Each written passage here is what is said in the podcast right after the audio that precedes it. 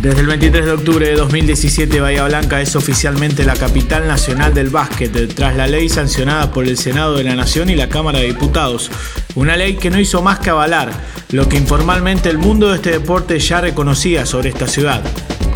Hay muchas razones por las que el básquet bahiense es considerado la cuna a nivel nacional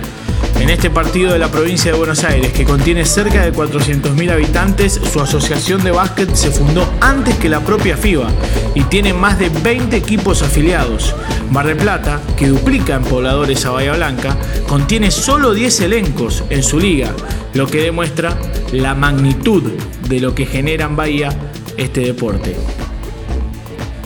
Los campeones olímpicos Juan Ignacio Sánchez, Alejandro Monteque, Manuel Ginóbili, el que merece un párrafo aparte por sus hazañas en la NBA,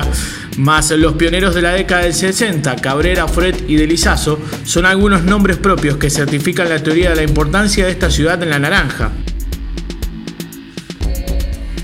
Durante este podcast ampliaremos sobre la base de este postulado, pero además el objetivo es saber cómo se vive el básquet en la actualidad en esta tierra, cuál fue el efecto Manu en los más chicos y el trabajo de los formadores.